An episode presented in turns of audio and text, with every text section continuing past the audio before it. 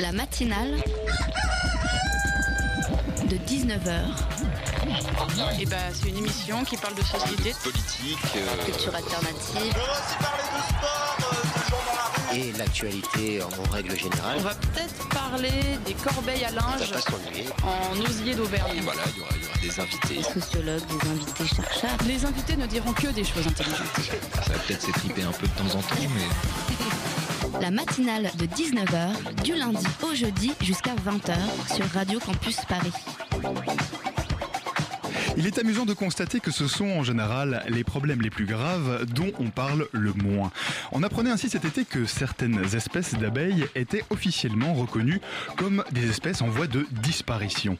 Et le 18 octobre, tout récemment donc, une étude allemande concluait qu'en 30 ans, le nombre d'insectes volants avait diminué de 76%.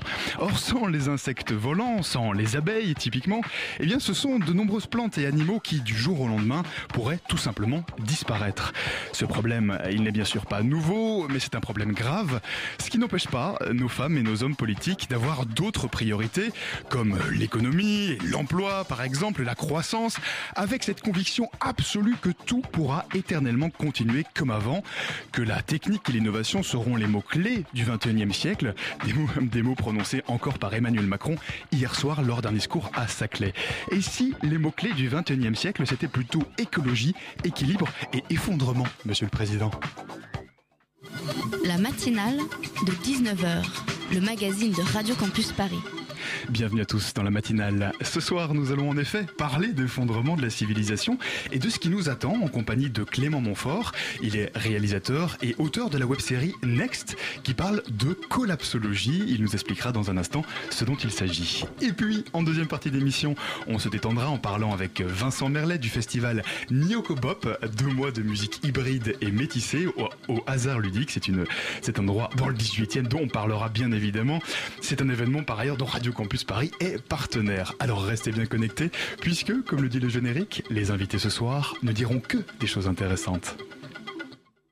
Quand il n'y aura plus de rivières, plus de forêt, plus d'été, plus d'hiver, qu'on ne pourra plus l'ignorer quand l'océan sera un cimetière, un marécage mortifère, la terre un paysage désolé. Quelle est la qualité de l'air que je respire? Qu'y a-t-il dans mon assiette et dans mon verre? Sur la planète je crains le pire Alors certes c'est rentable, mais quand un déluge en sable recouvrira la terre et que la nature se vengera, seulement là on comprendra que l'argent ne se mange pas. Il y a des solutions, ça c'est indéniable, mais pour eux c'est moins rentable que la pollution. Faudrait changer l'éducation, apprendre à tous les bases de l'autogestion, car c'est de notre survie dont il est question. On pourrait produire nous-mêmes notre élec, non c'est pas si dur. Faire le choix de l'énergie libre, des voies alternatives pour que la misère ne soit plus jamais lucrative. On agirait pour tous, pas pour se faire du fric. Un monde sans cesse logique, autodestructrice. Ça n'ira pas, ça n'ira pas, ça n'ira pas mieux demain. Ça n'ira pas mieux demain, c'était un mashup préparé par notre réalisateur du jour, euh, Adèle. Alors on va justement parler de ce qui va euh, arriver demain. Euh, ce soir, on est en compagnie de Clément Montfort, donc je le disais, bonsoir à vous. bonsoir. Vous êtes donc réalisateur et auteur de la web-série Next qui parle de collapsologie, on va expliquer ça tout de suite. Mais avec moi aussi en studio, Arthur de la rédaction de Radio Campus Paris. Bonsoir Arthur. Bonsoir. Alors, Next, c'est le nom, j'ai été googlé, j'étais sur Google pour regarder, c'est le nom de la première compagnie fondée par Steve Jobs après sa démission forcée d'Apple. C'est aussi, figurez-vous, le nom d'une marque de prêt-à-porter féminin, mais c'est surtout le nom de votre web-série, Clément Montfort, qui parle d'effondrement de notre civilisation. Alors, on n'est pas tout à fait sur euh, les, mêmes thèmes. Concrètement, ça parle euh, de, donc de collapsologie. C'est quoi en quelques mots la collapsologie? C'est vrai que la collapsologie, comme ça, c'est, ça peut apparaître comme un, comme un gros mot. On a à la fois le logis qui fait euh, euh, appel à, la science et en même temps le collapse devant ce, cet anglicisme. La collapsologie, en fait, c'est un mot qui a été inventé par euh, Raphaël Stevens et Pablo Servigne euh, dans leur bouquin Comment tout peut s'effondrer.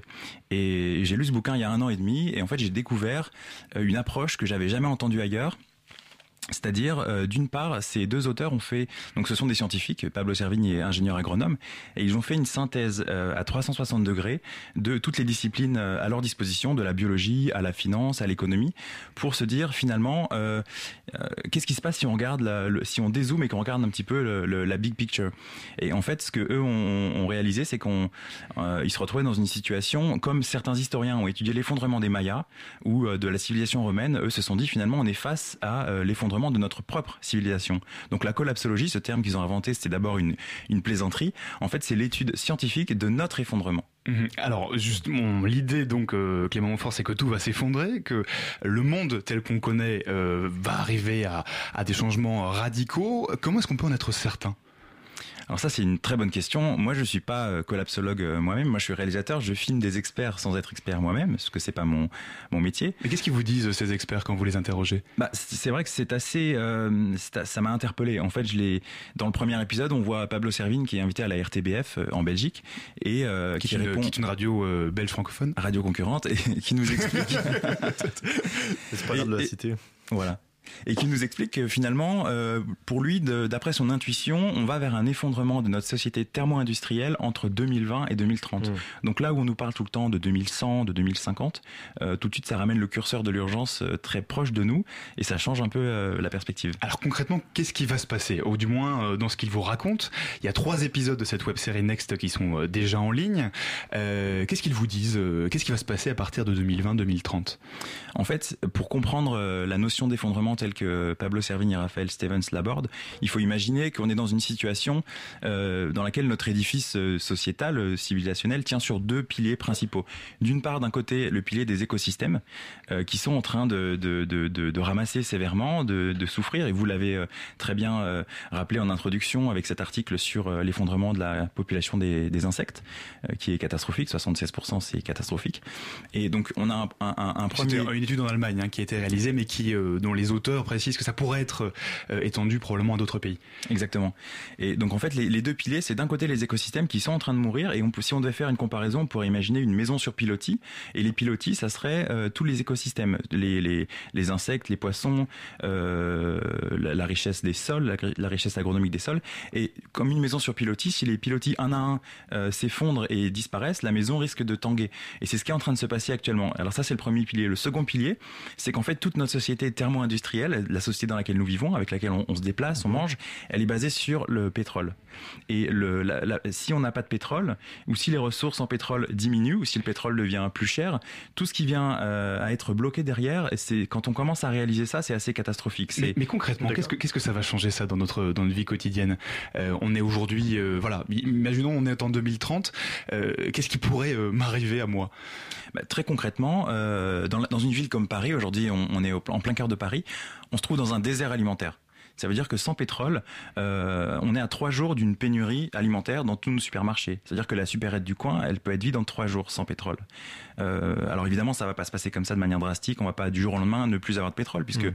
la France a des réserves stratégiques. On a 90 jours euh... de réserve. Mais c'est simplement de réaliser que, contrairement à la campagne, on est dans des, dans des déserts alimentaires et que la sécurité alimentaire de nos villes n'est pas du tout assurée. Justement à ce sujet, vous parlez d'un effondrement de la société. Vous voyez plutôt ça comme une crise rapide où, euh, où tout se casse un peu la figure euh, très rapidement, ou alors plutôt comme une lente dégradation où peu à peu les, les, ressources euh, s'appauvrissent? En fait, euh, pour, euh, pour, pour reprendre les, les idées des, des experts, euh, on a par exemple Dimitri Orlov, qui est un expert mmh. qui, qui explique que finalement l'effondrement, il y a cinq stades à l'effondrement, et, et, l'effondrement, c'est il y a l'effondrement écosystémique, mais aussi un effondrement, comme par effet domino, un effondrement économique, oui. un effondrement financier, un effondrement politique. Mmh. Donc c'est plus qu'un choc très rapide qui se passerait oui. en une semaine, c'est une myriade et une cascade d'effondrements, des nuances d'effondrement. Voilà, exactement. Et, et du coup, euh, donc vous, vous citez le, le, problème éventuellement qui pourrait, qui aura avec le pétrole. Et euh, voilà, la, la, question que je voulais vous poser, c'est euh, il y a de nombreuses sociétés qui sont déjà entrées en décadence au niveau de l'histoire. Est-ce que l'effondrement dont vous parlez, euh, ce serait une situation comparable, donc vous dites aux Mayas, à d'autres d'autres empires humains qui ont existé? C'est une, une, énorme question, c'est très Oui, compliqué. Et je suis pas historien moi-même. les Mayas du 21e Par siècle. Clément Montfort Bah, Il y, a- il y a des similitudes intéressantes à faire, mais je pense qu'il faut pas aller trop loin dans les dans les comparaisons. Mais euh, il y a des similitudes à faire, par exemple, sur le fait que c'est par l'épuisement a priori des ressources que Mm. les Mayas ont mis fin à leur à leur civilisation. Euh, après, il, y a une, une comparaison à faire, mais euh, je m'avancerai pas. Euh, trop loin dans la comparaison parce que c'est historiquement euh, je suis pas sûr que ça soit très euh, que ça soit raisonnable de, de, de comparer comme ça. Après euh, nous notre la particularité de notre civilisation, c'est qu'elle est extrêmement interdépendante et connectée. Euh, si- et on peut très facilement imaginer que si euh, l'approvisionnement des données euh, satellitaires Oui, venait à être bloqué, ça influerait, les- ça influerait sur Internet et sur nos télécommunications, et ça serait un, ça serait un chaos au, Au niveau de la l'entreprise, la logistique. Mais Clément Montfort, ce discours-là, ça fait quand même un certain temps. On a, qu'on peut l'entendre. la couche d'ozone, le réchauffement climatique, on en parle depuis un certain temps. Qu'est-ce que vous dites aux gens qui, quand ils entendent ce discours, qui pourraient, bah, par exemple, quelqu'un qui nous écouterait ce soir et qui dirait, mais enfin, ça c'est encore les apôtres de malheur. euh, un téléphone ça n'arrivera jamais.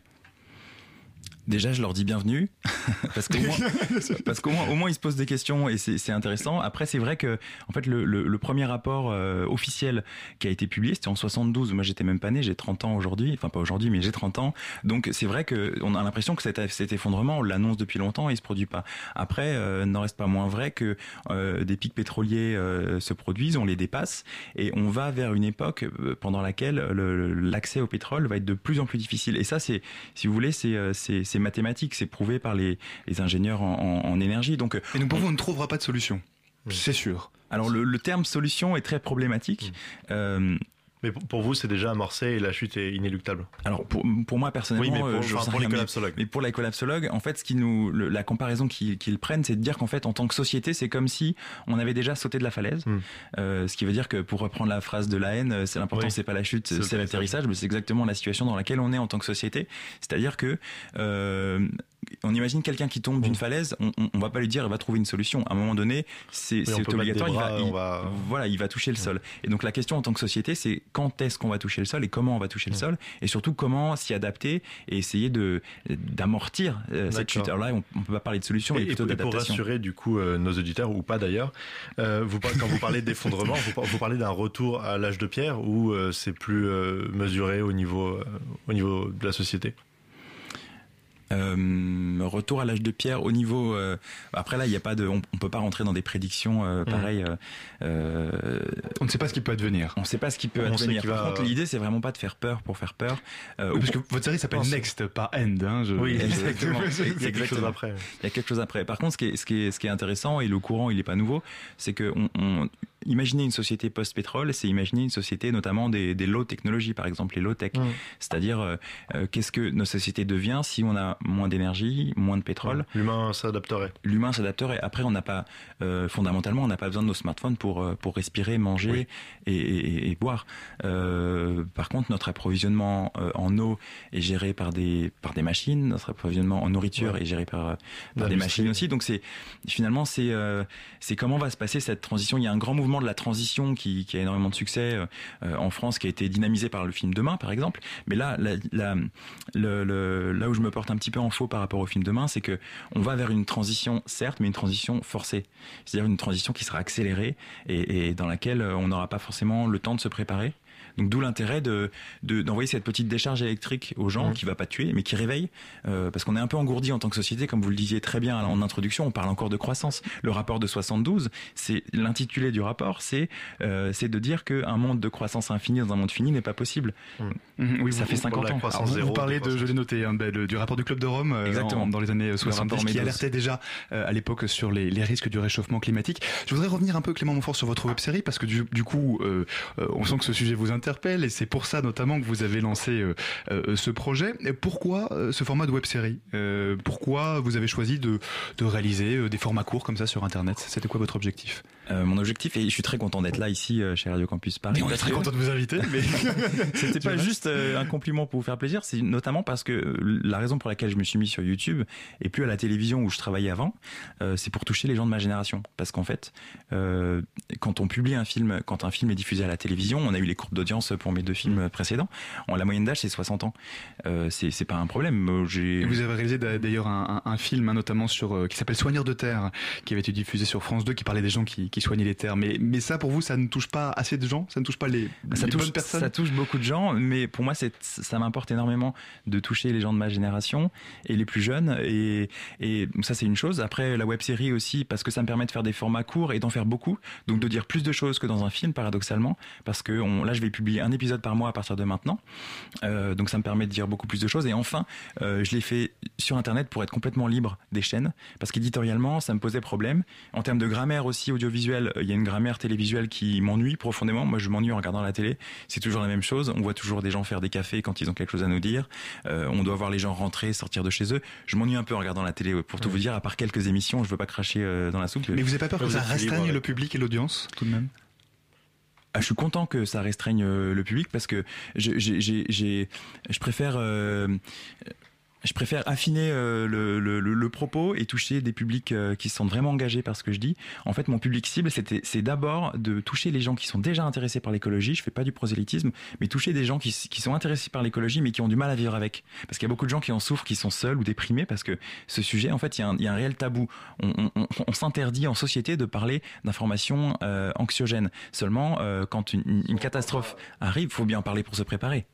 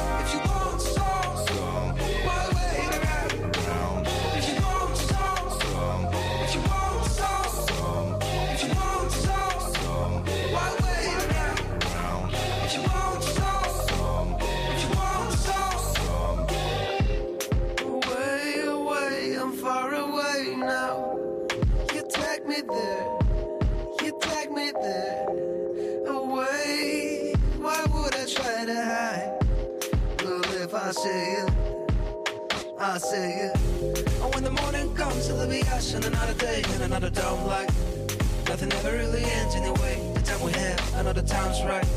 And if I ever fall, I'll be a fool. But the past don't matter what I see now. I know that you are all that you are. I know that you are all that you are. If you want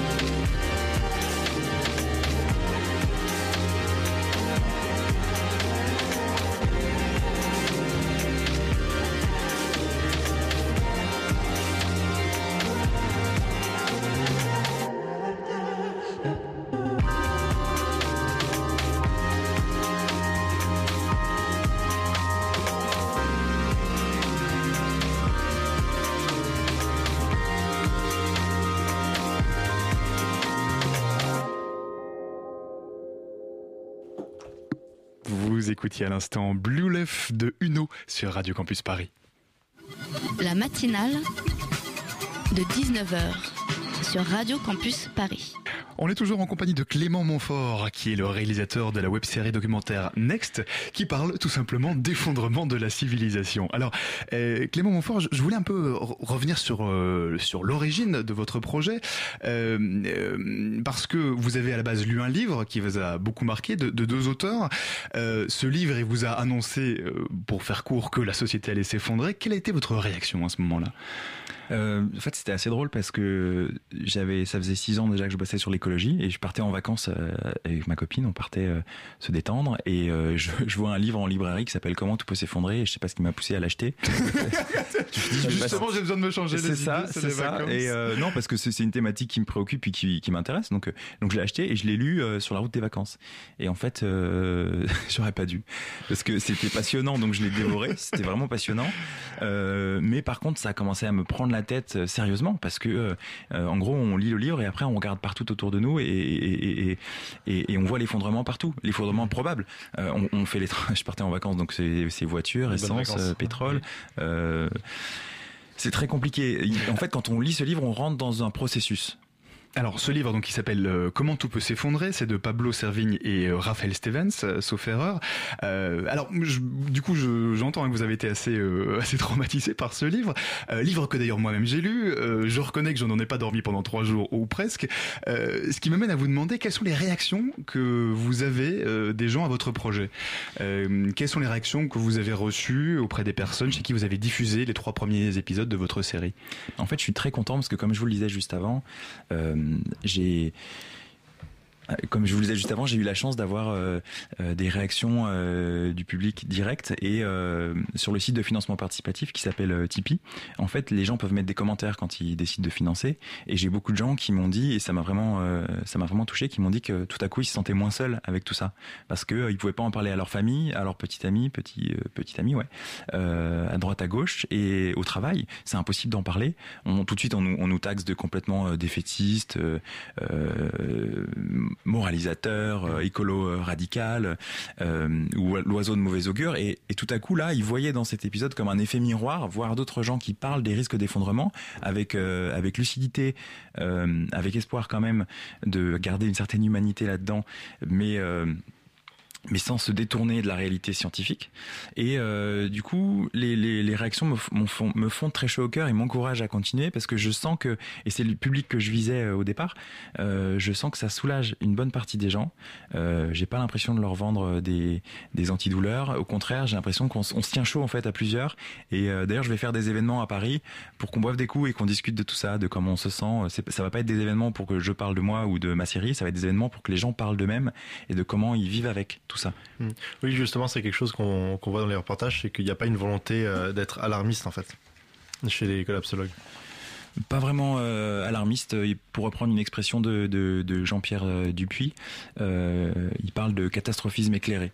En mmh. gros, c'est on ne doit pas s'interdire de penser l'effondrement et de penser la catastrophe. Et c'est pas parce qu'on parle de la catastrophe qu'on va l'aggraver. Au contraire. Et, et, justement pour vous, donc ce serait une façon de se préparer à ça. Comment est-ce que on s'y prépare? Bah déjà en se faisant à l'idée. Hmm. Ça c'est complètement énorme parce que euh, euh, pour pas être pris par l'effet de stupeur et de sidération, si tout à coup on se retrouve avec des supermarchés qui ont des peines euh, d'approvisionnement, euh, on peut avoir des réactions de panique euh, chez hmm. les gens. Si on s'est pas fait à l'idée, si on comprend pas tout ce qu'il peut y avoir derrière et pourquoi, on peut avoir des réactions de colère. Mais pourquoi mon supermarché il est vide C'est scandaleux. Euh, j'ai ma carte de fidélité, mais il y a plus de produits. enfin, j'exagère, je, je, mais se faire à l'idée, c'est déjà ce, ce, de la même manière. Je prends une comparaison. On accepter psychologiquement le Uh, on accepte psychologiquement mmh. exactement. Et de la même manière qu'un la comparaison est un peu boiteuse mais un, un, un, skieur euh, pourrait se préparer mentalement à sa descente. Ouais. euh, on peut se préparer mentalement à notre propre descente euh, énergétique parce que elle, elle, elle nous attend. D'accord. Mmh.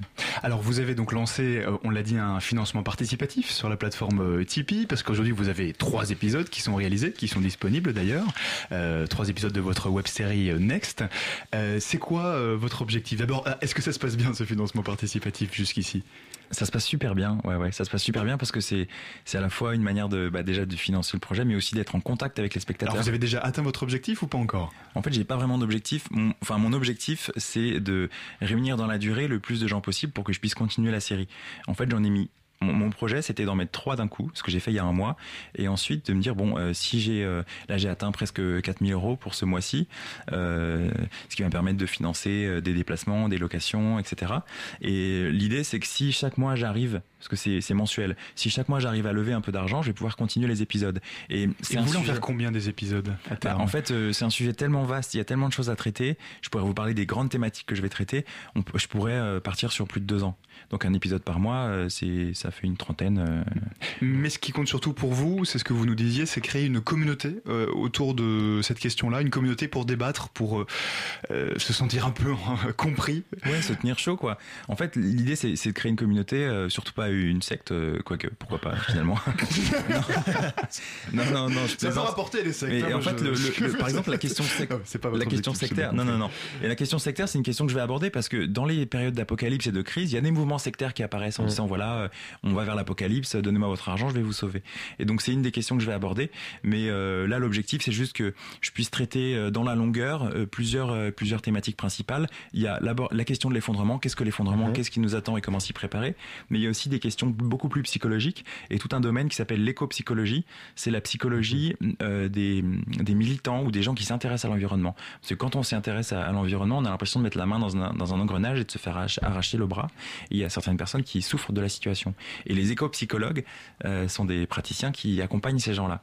Alors vous avez quand même un partenaire dans ce projet euh, de web série, c'est l'association Adrastia, euh, qui, si j'ai bien compris, euh, discute et cherche à anticiper le déclin de la civilisation. C'est quoi votre collaboration avec eux? Comment ça fonctionne? C'est c'est d'abord une, collaboration intellectuelle? Parce qu'Adrastia, c'est une association qui fait énormément pour euh, faire en sorte que on, parle démocratiquement de ces questions-là. Et euh, ce qui m'a touché dans leur dans leur euh, travail et dans leur association, c'est aussi le fait qu'ils créent des groupes locaux et ils se réunissent pour pour parler de la situation. Donc c'est à la fois un travail de veille scientifique qu'ils font sur leur sur leur groupe Facebook. Je vous invite à les à les rejoindre. Adrastia, A. A S T On mettra les informations sur les podcasts de l'émission. Et euh, donc c'est- d'abord ça et ensuite j'ai rencontré des gens euh, avec qui je me suis très bien entendu et c'est devenu euh, à peu près évident de bah, de communiquer euh, les uns sur les autres parce que finalement on, on pousse un objectif commun qui est en fait simplement de faire de l'effondrement un sujet démocratique un, Mm. un sujet de débat démocratique. Et, et du, et du coup, le, le but final serait un petit peu euh, des- d'éviter qu'il y ait des mouvements de panique ou que la réaction euh, des gens à, à cet effondrement soit beaucoup trop fort en fait.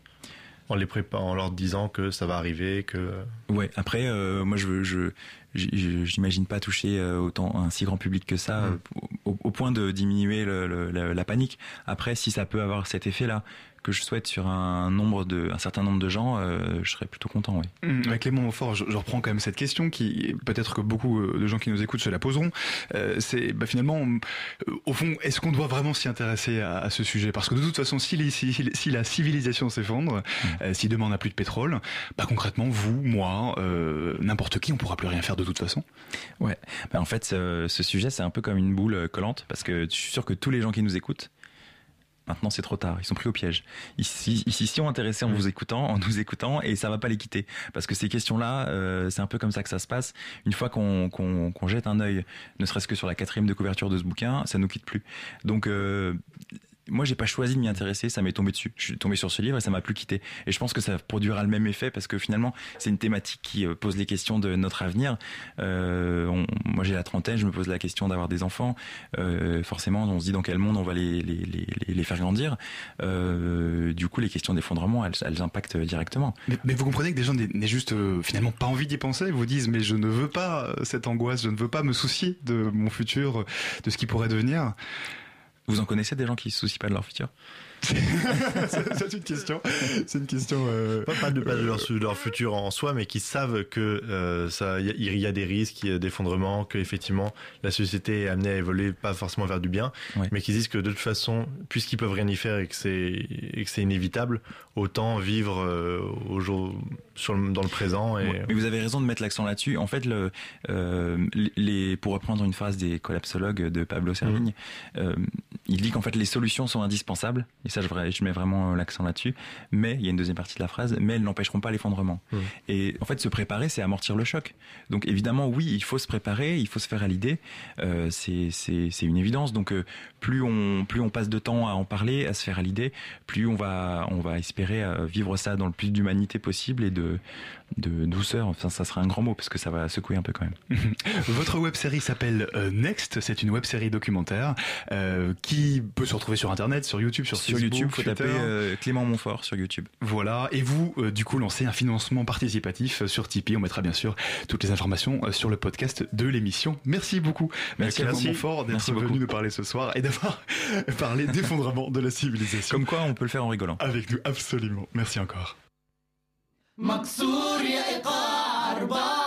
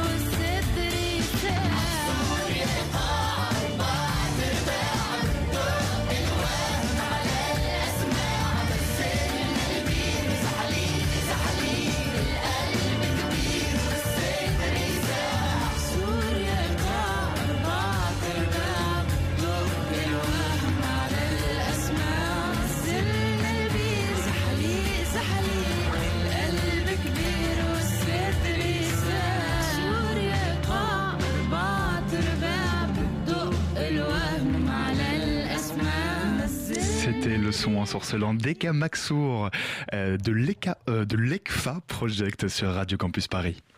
La matinale de 19h du lundi au jeudi jusqu'à 20h sur Radio Campus Paris. Voilà, on se retrouve à présent avec Arthur pour parler du livre, euh, Arthur qui est toujours euh, en studio, qui est de la rédaction de Radio Campus Paris, pour parler du livre La traque des lanceurs d'alerte. C'est un livre de Stéphanie euh, Gibaud, paru aux éditions Maximilo. Alors tout d'abord, en quelques mots, Arthur, c'est qui Stéphanie Gibaud et c'est quoi exactement un lanceur d'alerte? Eh bien, pour faire simple, Stéphanie Gibaud, c'est une ex-cadre employée de banque à UBS, plus précisément. Et un jour, aux États-Unis, euh, un banquier lanceur d'alerte du nom de Branley euh, Birkenfeld dévoile au public une affaire de fraude. Et suite à ça, UBS demande à l'intéressée, donc Stéphanie, de détruire l'ensemble des fichiers auxquels elle avait accès. Elle refuse l'ordre et suite à ça, subira harcèlement moral, mise au placard, menaces et j'en passe. Dans la traque des lanceurs d'alerte, Stéphanie Gibaud se sert de l'exemple d'une cinquantaine de lanceurs d'alerte pour dresser un état des lieux de la situation. Alors très rapidement, qu'est-ce que c'est qu'un lanceur d'alerte? Eh bien simplement, c'est quelqu'un quand il voit quelque chose de pas très éthique, un peu moyen ou même carrément abusé dans son milieu pro, décide d'en informer le public. Les plus connus sont bien sûr Edward Snowden, Julian Assange, qui sont respectivement connus pour leurs révélations sur la NSA et le site Wikileaks. Mais du côté de l'Hexagone, on a aussi par exemple Irène Frachon, euh, qui est le médecin qui a fait éclater le scandale à propos du Mediator il y a quelques années, ou encore Françoise Nicolas, euh, ambassadrice française au Bénin, qui avait dénoncé les dysfonctionnements dans la comptabilité dont elle s'occupe. A des noms dont on a déjà entendu, effectivement, Mm. oui. Euh, bref, du coup, pour, passer, pour parler euh, à travers du portrait des nombreux lanceurs d'alerte dont nous parle l'auteur, on découvre à la fois le rôle des lanceurs d'alerte, leur démarche, mais surtout la répression qu'ils subissent. Alors cette répression, c'est pas, c'est plus vraiment comme à l'époque de l'URSS où on pouvait te retrouver suicidé trois balles dans le dos. Non, là, c'est plus subtil. Hmm, mais euh, oui, alors c'est plus subtil. Aujourd'hui, il y a des lois qui existent quand même pour euh, protéger ces lanceurs d'alerte. Alors qu'est-ce qui peut bien euh, leur arriver? Alors en parlant de son cas personnel et aussi des lanceurs d'alerte connus comme Snowden ou moins célèbres comme John Doe, qui était le pseudonyme des lanceurs d'alerte des Panama Papers, on a un aperçu de ce qui attend ceux qui agissent dans l'intérêt général contre l'intérêt de- des grandes institutions. Et quand c'est à l'échelle d'une banque aux pratiques frauduleuses, donc ça va être mise en placard, licenciement, harcèlement moral, harcèlement judiciaire, donc noyer la personne dans la paperasse, et inemployabilité pour euh, détruire sa vie professionnelle future. Quand c'est un gouvernement, ça peut aller encore plus loin, donc euh, emprisonnement, déchéance de nationalité, refus du droit d'asile et refus de droit civique. Oui, oui, la liste est quand même plutôt. c'est plus, euh, c'est Ça plus épicé. Ça donne pas envie, oui. Euh, donc la situation des lanceurs d'alerte n'a pas vraiment l'air enviable, surtout quand on que lorsqu'ils essaient de se défendre par les moyens conventionnels, euh, comme la loi, le, le système judiciaire, se montre très partial. Quand un lanceur d'alerte porte plainte, euh, ça aboutit pas. Quand le dossier n'est pas perdu, il peut pas aboutir pour des raisons d'administration, de procédure, etc. Pas de chance. Ouais, donc ça fait quand même euh, beaucoup, beaucoup, beaucoup Mm. de choses négatives, beaucoup de poids pour les lanceurs Oui, d'alerte. oui, c'est sûr que comme ça, la situation a l'air euh, assez désespérée pour le citoyen net qui dénonce de bonne foi les agissements moins honnêtes euh, de son entreprise ou de son pays et n'est pas vraiment aidé. Mhm. Stéphanie Gibaud met en cause essentiellement les gouvernements, le système judiciaire qui défend pas ceux qui devraient défendre, mais aussi des instances comme l'Union européenne. Après, elle salue tout de même des, personnes et des organisations qui lui ont tendu la main et tente de se dresser contre les injustices. Elle offre aussi des pistes d'amélioration. Elle a dix propositions à la fin du livre euh, qui sont faites pour protéger les lanceurs d'alerte et permettre l'action collective. Elle parle notamment du boycott, d'un statut officiel de lanceur d'alerte qui les protégerait, d'une fédération des lanceurs d'alerte, jusqu'à parler même des, de réquisition des biens qui seraient acquis par la fraude, puisqu'elle a beaucoup lutté contre euh, la fraude fiscale par exemple. Mhm, mhm. Au final, le livre La fin de la traque des lanceurs d'alerte fait un gros travail de sensibilisation et de prise de conscience, mais ne laisse pas sur une note trop négative. On y apprend beaucoup de choses sur des gens dont on parle pas souvent et qui ont fait preuve de beaucoup de courage. Voilà, on rappelle le titre du livre, hein, c'est La traque des lanceurs d'alerte de Stéphanie Gibaud. Merci beaucoup Arthur Merci de, à vous. de nous avoir, de nous en avoir parlé ce soir.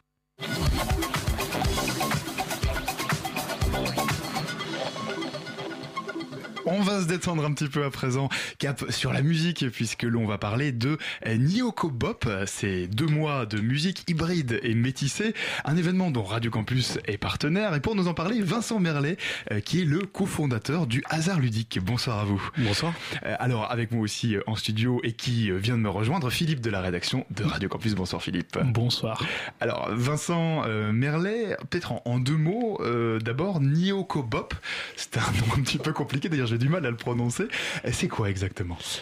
Alors en fait déjà à la base le mot Nyokobop ne veut rien dire et n'existait pas, on l'a, inventé. Bah voilà, c'est posé. Euh, comme ça, posé, moi, dit. ça répond à la première question.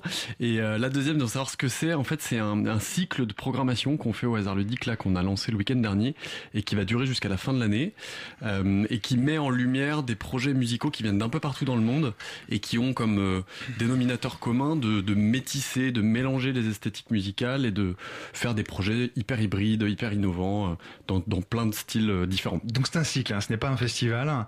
Euh, Pourquoi ça C'est la durée qui veut ça? Oui, ouais, effectivement, sinon ça ferait un festival de deux mois. Remarque que ça existe peut-être euh, déjà, mais euh, on était plutôt parti dans l'idée voilà, d'un cycle de programmation. Alors vous dites euh, musique hybride et métissée. Qu'est-ce que ça vous recouvre pour vous? Alors justement, ça, ça recouvre beaucoup de choses. Euh, on a le point de départ de, de, de ce cycle, c'est qu'on avait envie de déconstruire un peu cette notion fourre-tout de, de musique du monde qui euh, nous irrisse le poil à chaque fois qu'on qu'on la voit écrite dans les bacs, euh, je sais pas, dans les à la Fnac ou pour pas les citer. Euh, on a vraiment l'impression que c'est c'est un terme voilà hyper fourre-tout qui en plus est, est hérité de, de notre passé un peu colonialiste où on a mis à distance toutes ces musiques qui venaient d'ailleurs. Euh, c'est plus du tout euh, le reflet aujourd'hui de la création musicale qui euh, justement euh, qui est complètement métissée de par euh, bah, les, rencontres, les voyages, etc. Ça fait naître en fait cette espèce de mondialisation de la musique, des, nouvelles esthétiques qu'on a du mal à mettre dans des cases et qui vont s'inspirer de musiques traditionnelles issues de partout dans le monde, mais qui vont les confronter avec les musiques hyper contemporaines, hyper actuelles et, et en faire de nouveaux, euh, de nouveaux genres. Donc vous dites en fait que la musique, euh, enfin ce qu'on appelle la culture euh, musique du monde, c'est très autocentré en fait. Il y a que nous qui utilisons ce terme-là. Complètement. C'est un terme qui, je pense, est complètement désuet et, et ne veut plus rien dire en fait. Mais alors justement, euh, pour revenir à- au terme que vous, vous utilisez, vous parlez de musique hybride et, et métissée. Euh, Ça recouvre quoi ça euh, exactement? Bah alors, pour vous donner un exemple, le samedi dernier, donc on a lancé Nyokobop et on a accueilli le label arge- argentin Zizek Records, euh, qui est un peu le, pionnier euh, de, la cumbia digitale. Donc la cumbia digitale, typiquement, c'est un exemple de musique que nous on estime être hybride et métissée. C'est euh, des, artistes, de jeunes artistes hyper actuels qui puisent leur, leurs inspirations dans la musique traditionnelle argentine, équatorienne, donc la cumbia, et qui vont la confronter aux musiques électroniques, la remixer, en faire quelque chose d'hyper hyper moderne, hyper contemporain. Justement, euh, la lab- Label Night Zizka Records, c'est pas la seule. Il y a une autre pour, euh, le, pour le label Mawimbi et une fête euh, la Souterraine. Donc il n'y a pas que des, des concerts, euh, on va dire, euh, normaux. Euh, qu'est-ce, que, qu'est-ce qu'il y a euh, d'autre euh, dans ce festival? Alors, on, a essayé de, on- n'a pas euh, réussi à faire un panel euh, exhaustif de toute la création hybride et métissée du monde, mais en tout cas, on a fait un gros focus sur euh, le continent africain, le, le Maghreb et euh, la- l'Amérique latine. Euh, par exemple, on, on va accueillir euh, euh, Gato Preto, qui est euh, en fait un, un duo. Alors, ils ont au moins trois ou quatre origines euh, géographiques, mais c'est ça qu'on trouvait cool. Ils viennent du Mozambique, du Ghana, ils vivent au Portugal, mais il y en a un des deux qui est allemand. Enfin, voilà, un beau, un beau melting pot. Et eux font du, du kuduro électro et sont hyper inspirés par l'afrofuturisme, par exemple. Donc ça vous donne un autre exemple de, de ce qu'on nous on estime être un- une esthétique clairement hybride et métissée. Quoi. Mhm. Alors ceci, non, en, ceci dit, en utilisant cette, euh, cette expression de euh, musique hybride et métissée, euh, est-ce que quelque part vous étiquetez pas quand même un peu la musique malgré tout? Tout à fait. Bah, en fait, ce qu'on on a essayé de trouver d'abord une baseline quelque part qui un sous-titre qui qui résume ce qu'était Nyokobop, mais justement dans la promotion ensuite de chacun des événements, parce qu'on a une quinzaine de soirées, mais on fait enfin on fait plein d'autres choses. On préfère à chaque fois présenter les, groupes pour leurs esthétiques plutôt que de parler ne serait-ce que de leur origine géographique ou avec cette étiquette un peu fourre-tout musique du monde. Donc typiquement Gato Preto, on en parle comme un groupe de kuduro électro, avant de dire que c'est la musique du monde ou de la musique qui vient du Ghana, du Mozambique. Donc une manière de ne pas étiqueter euh, serait du coup de, de mélanger à la fois la musique en même temps l'esthétique, de mélanger Ouais. différents aspects en fait euh, de la musique. Pourquoi pas? Ça pourrait être une- un élément de réponse. Alors Pendant les, pendant les deux mois, euh, il n'y a pas seulement de la musique, mais aussi des projections, des rencontres. Est-ce que vous pouvez euh, nous parler un peu de ça? Tout à fait. On a, nous, le, dénominateur, c'est vraiment la musique, parce qu'en plus, au hasard ludique, on reste vraiment un, lieu musical, mais on avait envie d'aller explorer aussi toutes les disciplines qui sont un peu associées finalement à cette création musicale. Euh, en premier lieu, le- la vidéo. On a en fait, on a la chance de pouvoir diffuser plusieurs documentaires. Bah, samedi dernier, toujours en, introduction, en préambule de la soirée avec Zizek Records, on a diffusé un de leur documentaire euh, qui s'appelle Mestido, euh, Sonido Mestido, et qui est, un documentaire qu'ils ont produit et qui euh, se baladait en Équateur et allait à la rencontre justement de tous ces jeunes artistes qui métissent la musique. On y voyait notamment Nicolas Cruz ou, ou Matteo Kingman qui a performé après le soir chez nous. On, on accueille d'autres, enfin on va faire d'autres projections, notamment une le 2 novembre, avant le projet LECFA qu'on entendait tout à l'heure. On est associé avec un média que vous devez connaître qui s'appelle Honorian, qui je crois a une émission euh, sur Radio Campus. Absolument. Euh, et eux-mêmes ont fait un très très beau, euh, un très très beau documentaire, une espèce de road movie dans tout le tout le Maghreb où ils allaient à la rencontre justement de toute cette scène bouillonnante au niveau local. On fait ça, on fait encore plein plein de choses. Je, vais essayer de pas prendre trop de temps, mais euh, on, on- tous les vendredis et samedis soirs, donc jusqu'à la fin de l'année, avant qu'on, enfin quand il n'y a pas de concert, on diffuse le cycle de documentaires d'Arte qui s'appelait Dig It, et on invite justement des diggers à venir faire des petits sets avec que des perles musicales euh, Les dans diggers, bien différentes. sûr, bien euh, sûr, c'est les gens qui cherchent les vinyles un peu rares, les perles tout à fait. rares. Tout à fait. Et en intro du set, à chaque fois, on diffuse euh, trois épisodes de, de la série Digit euh, qui avait été diffusée l'année dernière sur Arte Créative. Alors puisqu'on parle de, de musique, euh, malgré tout, j'aimerais peut-être qu'on écoute un petit peu euh, le genre de sonorité qu'on pourra euh, entendre lors de euh, pas ce festival mais ce, de ce cycle de euh, de concerts et, et de musique. On a euh, pris c'est une chanson qui s'appelle Sur, Survivor de de Cheg euh, de. Alors je sais pas comment est-ce qu'on ouais. prononce Chege, exactement Chege, qui est quand même assez particulier parce que donc euh, Chege, si j'ai bien compris, la, la chanteuse du groupe euh, est franco est franco-congolaise et c'est un groupe qui fusionne du du funk, de la rumba zaïroise euh, et du blues électronique, c'est ça? Tout à fait. C'est typiquement un autre exemple de, de musique que nous on juge complètement hybride et métissée quoi. De 19h, du lundi au jeudi jusqu'à 20h sur Radio Campus Paris.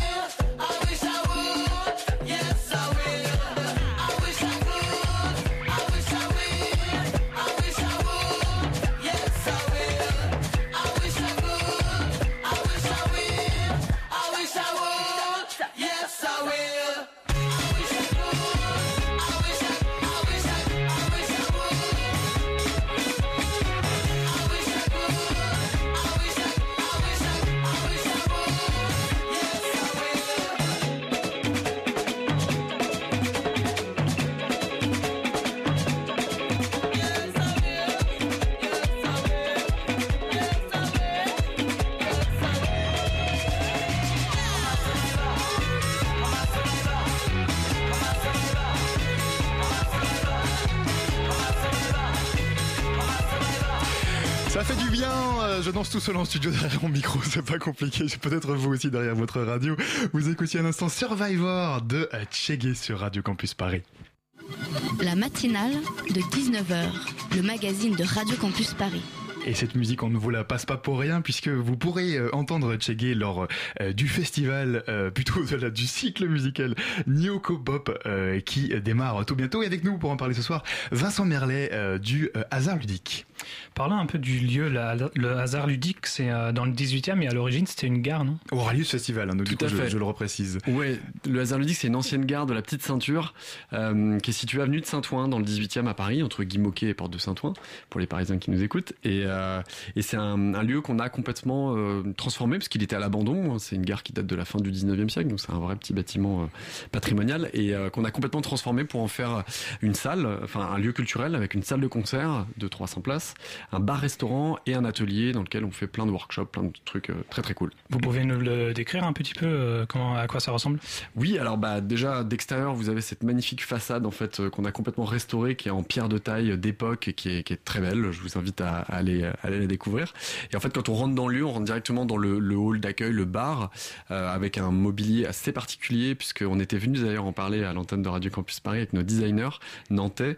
Euh, tout le, toute l'identité intérieure du lieu en fait euh, a été faite sur mesure, a été faite dans le cadre d'un projet collaboratif assez poussé avec les habitants du quartier. Et donc euh, les choix de couleurs, les motifs, le- les, les- textures, tout ce qu'on retrouve dans le lieu a fait l'objet voilà, d'un vrai projet de design collaboratif assez poussé. Mais il n'y a plus de train. Non, il n'y a plus de train, non. Du coup, on y vient pour euh, écouter de la musique. Alors, euh, vous avez juste euh, devant vous la feuille un peu avec les différents événements, le programme en quelque sorte de ce cycle musical. Est-ce qu'il y a des événements en particulier qu'il ne faut pas manquer sur les deux mois que vont durer le cycle? Bah écoutez, on a on, on fait, je vous disais, une, à peu près une quinzaine de concerts, plus les soirées diggers, plus des, des conférences, des projections, un marché de créateurs. enfin, C'est entre le choses. 21 octobre et le 22 décembre. hein. C'est ça, je- ça a commencé samedi dernier et ça se termine voilà dans, dans deux mois, euh, 22 décembre.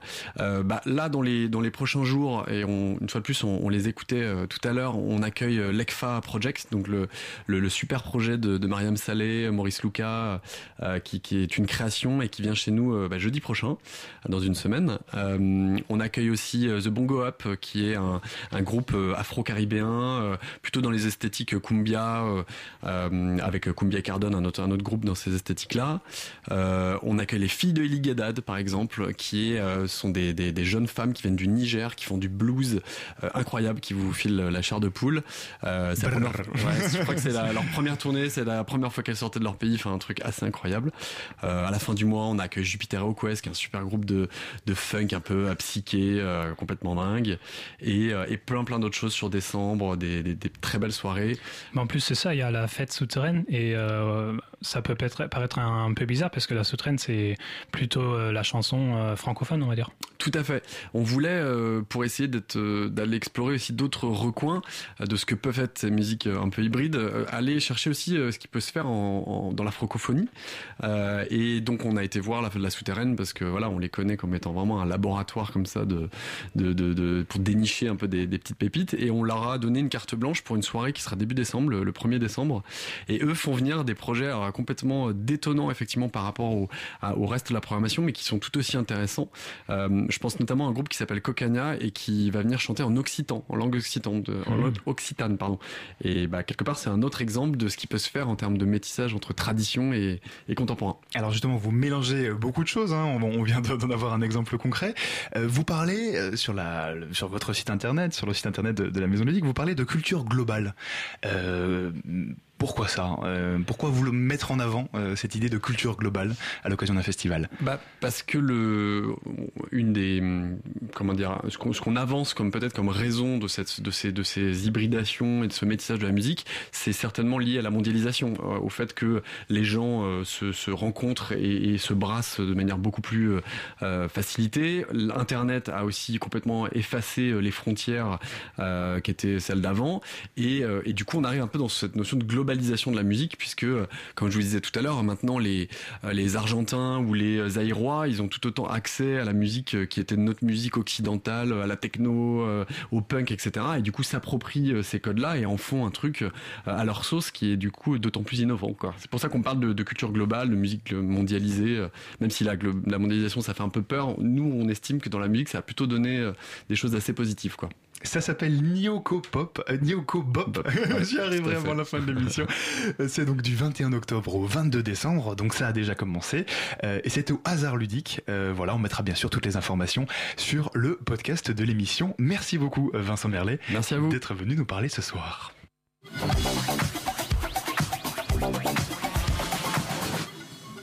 Et Gabriel de la rédaction de Radio Campus Paris de Raupouille et aussi de Radio Parleur vient de, de nous rejoindre en studio. Euh, Gabriel, bonsoir. Tu es venu pour nous parler de la euh, visite d'Emmanuel Macron en Guyane. Oui, Emmanuel Macron il s'est rendu aujourd'hui en Guyane pour une visite officielle qui va durer 48 heures. Elle prend fin samedi prochain. Alors le but de celle-ci, c'est de ré- réaffirmer officiellement l'engagement de l'État en faveur de ce territoire d'outre-mer qui connaît de nombreuses et importantes difficultés. Alors j'imagine que c'est pas tout à fait anodin euh, si un président de la République se rend en Bah, Guyane. Non, pas vraiment. Parce que euh, bon, j'imagine qu'on a tous en nous le souvenir du, mouvement- du mouvement social spectaculaire qui avait immobilisé le département au printemps dernier. Et euh, donc voilà, rappelez-vous, c'était il y a, pendant plus d'un mois, la Guyane avait connu une grève générale qui était portée, portée notamment par le collectif pour la Guyane décollée et mêlant les forces euh, syndicales et citoyennes. Voilà, on t'a rapproché du micro, du coup, du coup on t'entendra mieux. Donc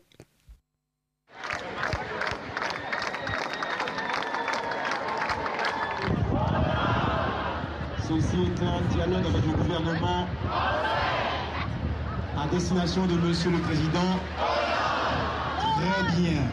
Ceci n'est pas un...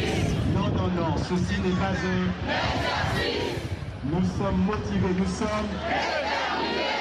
Le peuple de Guyane est...